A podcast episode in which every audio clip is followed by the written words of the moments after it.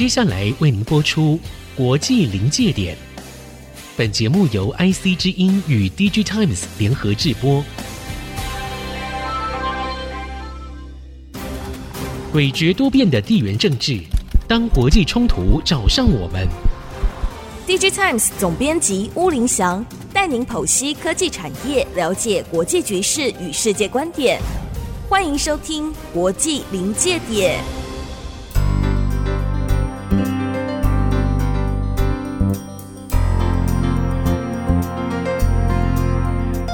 科技产业跟国际关系的对话，欢迎收看《国际临界点》，我是 DigiTimes 吴林祥。首先来介绍今天到场和我们对谈的特别来宾，是东吴大学政治系的新科的年轻老师，也是我台大政所的同学唐豪俊教授。豪俊你好，大家好，我是东吴政治系，我在东吴政治系教书的唐豪俊。是啊，之前呢我在台湾经济研究院做研究，那、哦、也做了一些跟半导体相关的研究，嗯、所以现在呢回到了就是政治学界，然后也希望可以把科技跟国关去做结合。科技跟国关结合，那太棒了！从豪俊的这个学经历，立刻就可以让我们的观众跟听众朋友们了解，绝对是我们今天这个主题最适合的来宾了。因为我们今天要从国国际关系的角度剖析全球半导体产业近来发生的一个现象，就是美国、日本、荷兰联合发动了科技围堵的行动。是不是造成中国急于发展的晶片制造产业嘛？是原来就已经蛮困顿了啊，是不是更难脱离目前的困境了？嗯，那豪俊是不是先帮我们的观众和听众朋友们理清一下主题的背景？因为之前听美国要筹组的晶片联盟是 Chip Four 嘛，就美国加日韩台，现在怎么又变成了日本又加了一个韩呃荷兰？那台湾跟韩国又不见了，这整个背景先简单说明一下。OK，所以要了解一下呢，其实不是说韩国跟台湾现在不重要了，因为韩国跟台湾其实强项是在半导体的制造方面。是。那日本、荷兰跟美国呢，他们强项是在半导体的材料跟设备。是。那现在成立一个这样联盟的概念呢，是因为就是如果我要在制衡你的这个半导体的设备、材料方面，我从源头上面就可以阻断你后面的制造。是。豪俊讲的材料很重要，因为我们常常听到各种媒体都在报。报道说，这个荷兰可以做所谓的 EUV 啊、DUV 啊，是哦。那台湾把它翻成微影设备或者曝光机，英文是 lithography。中国大陆把它称为光刻机，好像这都是唯一的重点。其实除了这个设备之外，还有很多别的设备，是的，还有很多别的材料也很重要呢。OK，所以从这样的角度来看呢、啊，美国的概念就是说，今天单靠我一家，比如说我应用材料是啊，我的科雷啊什么的，我可能光在这面向上面，我有很高的市占率，但我没有办法完全垄断这个市场。是。那日本呃，日本本来就是半导体材料跟设备的大国嘛。是。那荷兰主要是在光刻机，也就是曝光机这个部分是荷兰的最强项，所以它必须要去联合日本跟荷兰，它才有足够的能量可以做到就是垄断的概念。所以换句话说。中日韩台，大家要围堵的是中国，所以日韩台现在要加上荷兰，是，而且呢，领域是包括设备跟材料。那你从国际关系学者的角度啊，这是不是是一种这个所谓的美国的晶片围堵战术？是，那这个战术现在是不是已经成型，而且巩固了？那这个跟二战时候的旧冷战的思维或者做法有什么不一样？我们可以做一点比较吗？我觉得这是很有趣的点了，因为我们现在开始讲说这个叫做新冷战的成型。是，那有新冷战，一定就会有旧冷战。那旧的冷战是怎么样的呢？嗯、过去在美苏美苏军备对抗的时候，嗯、我们形成了什么第一岛链啊、第二岛链啊，去围堵共产主义。这是从地理上的范围来看，所以我们常讲地缘政治。是是是。所以从现在的角度来看呢，那些新冷战的概念就是我要在晶片、在科技上面去跟你做竞争，然后要。围堵你，让你取得不了新的科技。所以地缘政治有第一岛链、第二岛链，甚至第三岛链。在科技竞争里面，其实也不是光半导体，其实有很多领域嘛，很多次领域。那半导体是其中最重要的一个战场，最关键的环节。好，那现在这个情况，美国如果已经形成了所谓的这个晶片这个联盟，然后晶片围堵的话，那这种情况之下，那美国的一个最重要的战略思维是生产分散化，这是一个战略指导原则。那这里面主要指的是供应链吧，对不对？是。那供应链我们知道是生产基地加物流 （logistics） 嘛。那美国当然是为了避险，说他提倡这个生产基地分散化，是不希望集中在一个国家或一个地区。台湾的因为晶圆代工太发达了，在全世界占比太高了呢。那当然这其中最重要就是台积电了，嗯，所以因此被要求到美国 Arizona，还有现在也到日本熊本，还有正在紧锣密鼓谈判的德国啊，这就是生产分散化的这样子一个现象。那你认为？美国这个战术和战略的思想指导原则是怎么形成的？好吗？所以很多时候我们在看它现在的政策，我们会看到它美国政策其实有一定的延续性。是，也就是从川普时期，我们川普时期就开始讲美国制造哦，啊，我们要本土制造什么的。所以现在我们可以看到，尤其是在地缘政治的影响之下，各国开始要加强供应链、生产链的安全或韧性。是，强化供应链韧性是在疫情之后大家都非常在意的事情。是，所以有所谓生产分散化的概念，也就是每个国家都希望我在自己的领域里面，在自己的这个相应的地理邻近的地方，可以有自己的生产基地。那这个东西也是从当初的美国制造一开始就推推推到现在。那现在的主要的重点在于半导体可以在美国自己制造。你讲美国制造，就是让我想到川普嘛。是啊，所以你是说这是从川普时代开始的吗？有没有什么特别的案例？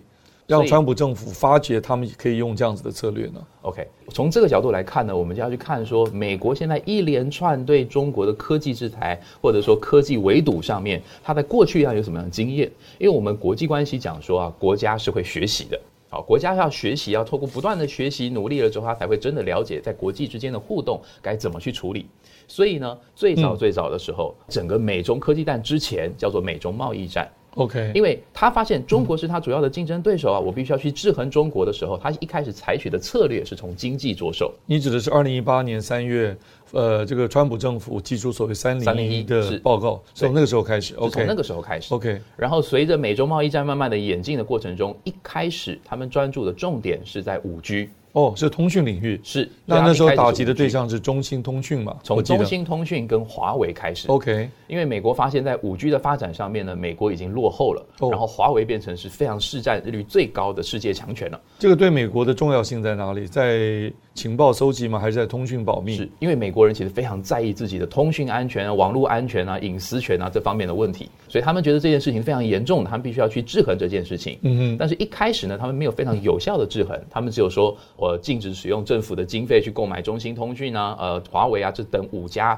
主主要的公司的产品。官员不能用华为的手机呢？是，那一开始，所以他们这种制衡的策略并不是非常有效。然后他们就要开始慢慢的学习，到底我的那个关键的点在哪里？我要用什么样的方法才可以有效的去制衡你？嗯，然后在不断的摸索过程中，他们找到了一个很好的案例，就叫做福建净华。福建净华，是的，嗯。因为之前也有对中兴通讯做制裁，但是在对中兴通讯做制裁的时候呢，嗯、他们发现了就是，哎，中兴通讯很快就就服气了，对，就放手了。一开始就说我们制齐了，所以才产生出来什么被卡脖子的这种说法。对，当然这种说法现在中国大陆比较少用了啊，希望不要太强调被卡脖子。但是这个 term 这个名词，我们都记忆是记到现在，就从中兴通讯开始。是的。但你特别提到福建晋华，一定是不同的现象出现，你观察到的是。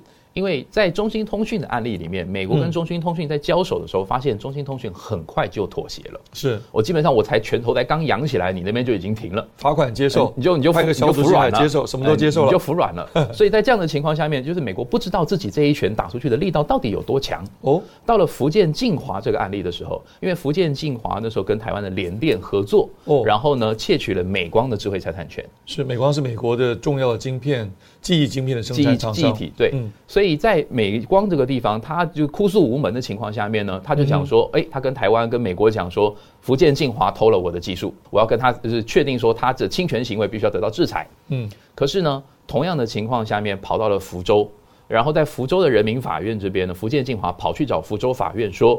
美光偷我的东西，嗯啊，那个专利其实是我的，是美光侵权了，所以大家在这个法律的层面先来交手，互相攻击呢。是的，嗯，然后福建晋华跑去找福州人民政府哭诉了之后呢，福州政府就说：“哎呀，美光实在是太不应该了，他怎么能够偷你的东西呢？所以我们要禁止美光的产品进口中国大陆。”嗯，那对于美光来讲，说我跑去找福州政府，那他最后也不会站在我这一边。嗯，所以美光后来就直接跑回去找美国政府哭诉，说他偷了我的东西，现在该怎么办？在这一次的里面，因为中国使用它的市场作为武器，是。啊，要求美光这边妥协，很有效的武器，所以美光就回去找政府说：“你有没有其他的武器可以有效的制裁？”嗯，然后这个里面呢，美光后来去找政府哭诉了之后，美国政府采用的策略就是把福建晋华列入实体清单，嗯，而这一次他发现了，原来只要我跟日本、跟荷兰联手了之后，我有办法让全世界任何一个国家、任何一个半导体制造厂商可以说停产就停产。换句话说，这种策略可以说天下无敌。是，那不是光制裁中国有效，制裁不要讲制裁了，就是约束任何一个国家要生产半导体，其实都是有效的呢。是，所以这就变成一个多边联盟的政策嘛。是，那这个从国际关系的层次可以再进一步的解读这个多边联盟，因为我们知道讲到联盟，以前常常讲都是军事的联盟嘛。是的，所以现在变成一种科技联盟，你是不是有进一步的解读呢？所以要从这个角度来看呢，我们就要去看说联盟的形成。嗯哦，联盟的形成必须要有各个成员的配合。是在各个成员的配合里面，很明显我们可以看到，美国啊、日本呢、啊、跟荷兰是最主要的要角。可是，在形成晶片联盟的时候，有一个很关键的重点呢，其实另外一个它的很主要的成员是韩国。所以我们可以看到呢，日韩贸易战在之前爆发的时候呢，对韩国三星电子啊、海力士啊带来很大的冲击，因为日本的材料在方面呢，它也影响了对韩国的输出。在呃光照啊光阻剂上面对韩国的输出限制，日韩贸易战一直持续，然后彼此之间发生了一些争端。美国在组建晶片联盟的时候，我必须要处理日韩之间的冲突。所以，即使是韩国国内的总统或者政党更替，那这个国家行为仍然没有改变。这就是在国际关系这个层次，国家之间利益之间彼此的这些考量之下，产生国家的动作或行为策略是有一致性的啊。这个东西就有一点区别了。最大的区别在于呢，过去的文在寅。他是比较强硬的，嗯，他觉得说在日本这个呃强制劳动上面这个问题议题上面，我们是不能随便妥协的，是。但是尹锡悦上台了之后，尹锡悦去年上台了之后呢，相对来讲，他对于日本是比较缓和的态度，嗯，所以这也提供了一个缓解日韩贸易战的契机，嗯，所以在国内外因素同时的影响之下，嗯，内部呃文在寅政府已经换成了尹锡悦政府，嗯，在外部因素上面呢，美国又希望可以给团结整个晶片联盟，嗯，解决日韩之间的冲突，嗯，所以在内外因素的共同影响之下，日韩贸易战应该很快的会顺利落幕，所以这让我们看到，我们刚刚有另外一张图啊，其实蛮有趣的，就是拜登总统站在前方，就我们现在这张图后面站的是日本的首相，呃，是是，对不对？没错，对这个意思什么意思呢？就是说美国是这个领导者来组成这个多边联盟，对，那日韩呢？哎，你就要加入这个联盟，你们彼此先不要吵架，对对对，对，美国老大哥先出来说，你们不要吵架，对，那你们一起加入这个联盟，共同来对付我们共同的敌人，是是。好，这个从国际关系层次的解读也蛮有趣的啊，当然跟我们平常大家的理解也可以很接近。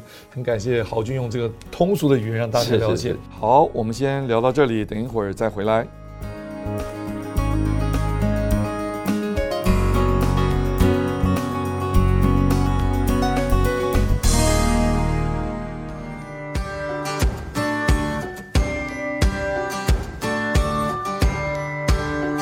好，我们节目再回到国际临界点，继续在我们讨论。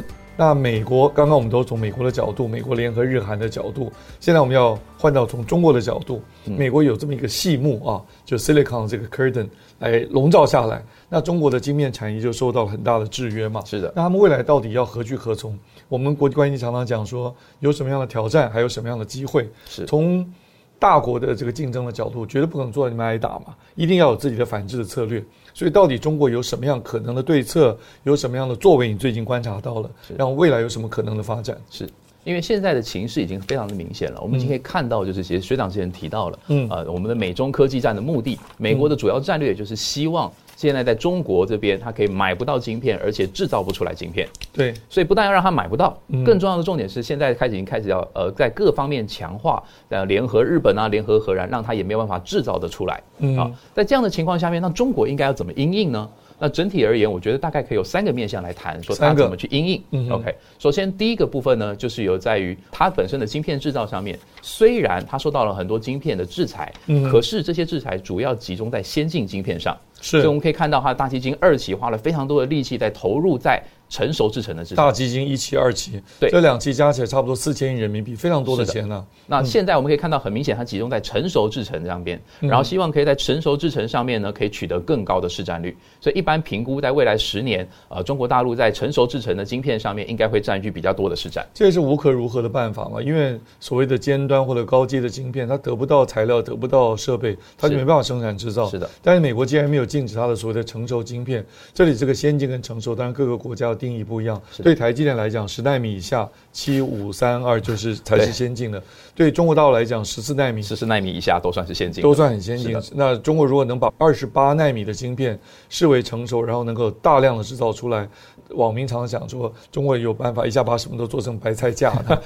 什么什么叫白菜价？白菜价其实就是做的非常非常便宜嘛。OK，那.你就可以对你的竞争对手实施所谓的价格破坏战嘛。是对别人卖十块钱，我就卖两块。对，那你就你的成本就要四块，那你当然就跟我没办法竞争。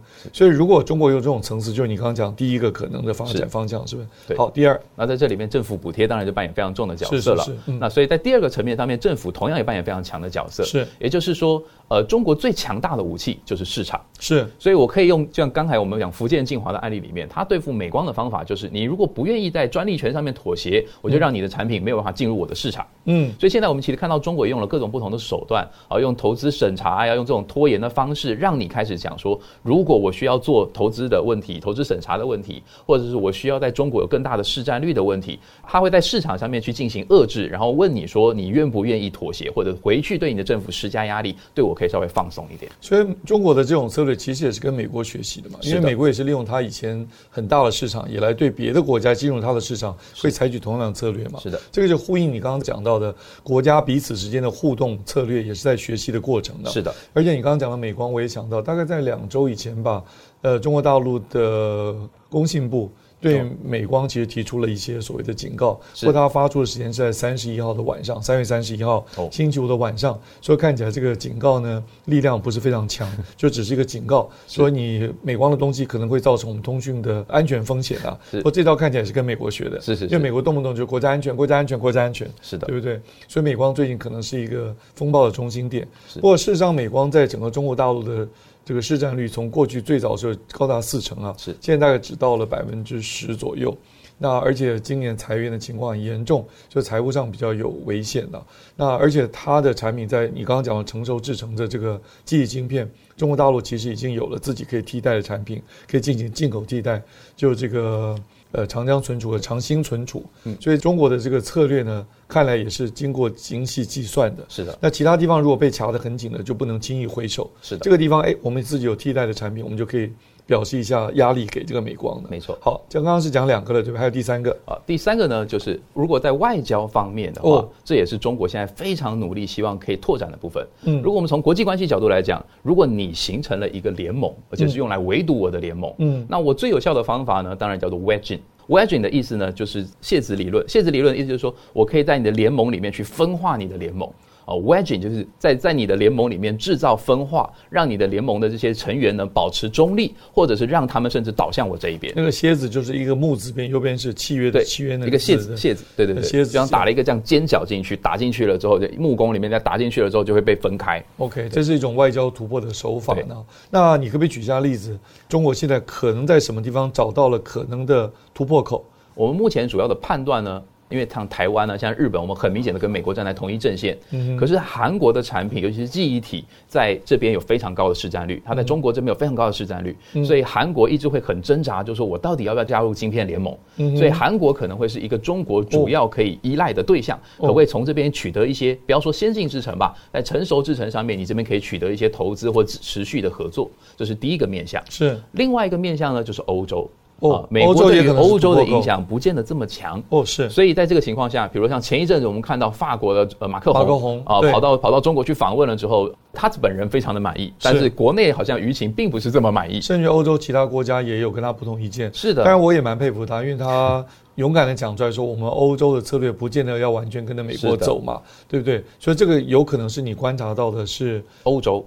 中国有可能可以把这个蝎子打进去的一个破口，没错，是。就是打到欧洲在这边，在欧洲这边取得很多的先进技术，或者是透过并购的方法取得一些技术。而且我们最近也看到有很多的欧洲、美国的这些大企业的 CEO 是。啊，当然有很多国家的领导人都络绎不绝的跑到中国去。是。对这个，其实从整个国际关系角度，我们是乐见其成，就是让中美之间的这个所谓的 tension，就是压力或者这个张力不要那么强大，是的，让整个国际形势和缓一点，让我们这些科技产业或者全球其他任何产业有一个稳定的环境可以发展我们的经济嘛？是，这种是一个好事呢。好，那最后我们还有一分钟的时间，郝军要不要把根据我们今天这个主题提出一点点你最后的可以提醒我们的，因为我们的观众跟听众啊，呃，可以说 YouTube 全世界都有嘛，所以你要不要提出一点你自己的最后的提醒，在怎么样来观察像目前中国啊跟美国之间这样对弈，还有美国现在最主要是这样子围堵的策略呢？我觉得现在最重要的问题啊，就是从美中科技战以来，我们会发现说，原来科技扮演的角色这么重要。是啊，但实际上面在政治学界上面呢，目前我们现在国语的关注还是不够的。哦，啊，我们过去有政治经济学啊，政治社会学啊，甚至我们有历史与国关，甚至还有政治心理学呢。是的，但是在科技与国关这一块，未来其实非常有发展性。它其实科技、政治、经济，甚至军事，在各个面向上面都有很多的互动，而且都有很复杂的互动。国内层次跟国际层次上都必须要兼顾，所以这个应该是我们未来我们的学界应该会去关心的题目。郝俊，这个非常有远见啊，想要建立一个科技与国关的这样子一个次学门，我们共同来努力。而且我觉得我们的。这个产业界，因为我们重要的产业都是全球性的产业，是的，跟国际关系的关这个关联呢，关联性实在太密切了。是，所以我们今天非常谢谢唐豪俊新科教授精辟的见解啊。那我们的节目是国际临界点，是由 DigiTimes 和 IC 之音联合直播，每个星期二的早上七点钟在新竹 IC 之音 FM 九七点五播出。那在同一天呢，台北时间晚上的九点在 YouTube 上架。那请您当然请您订阅啊，开启小铃铛等等，同时在 Podcast 上也可以收听哦。那非常感谢豪俊的光临，希望你常常来。好，谢谢学长。好，那我是吴林祥，我们下周再见喽。本节目由 DigiTimes 电子时报与 IC 之音联合制播。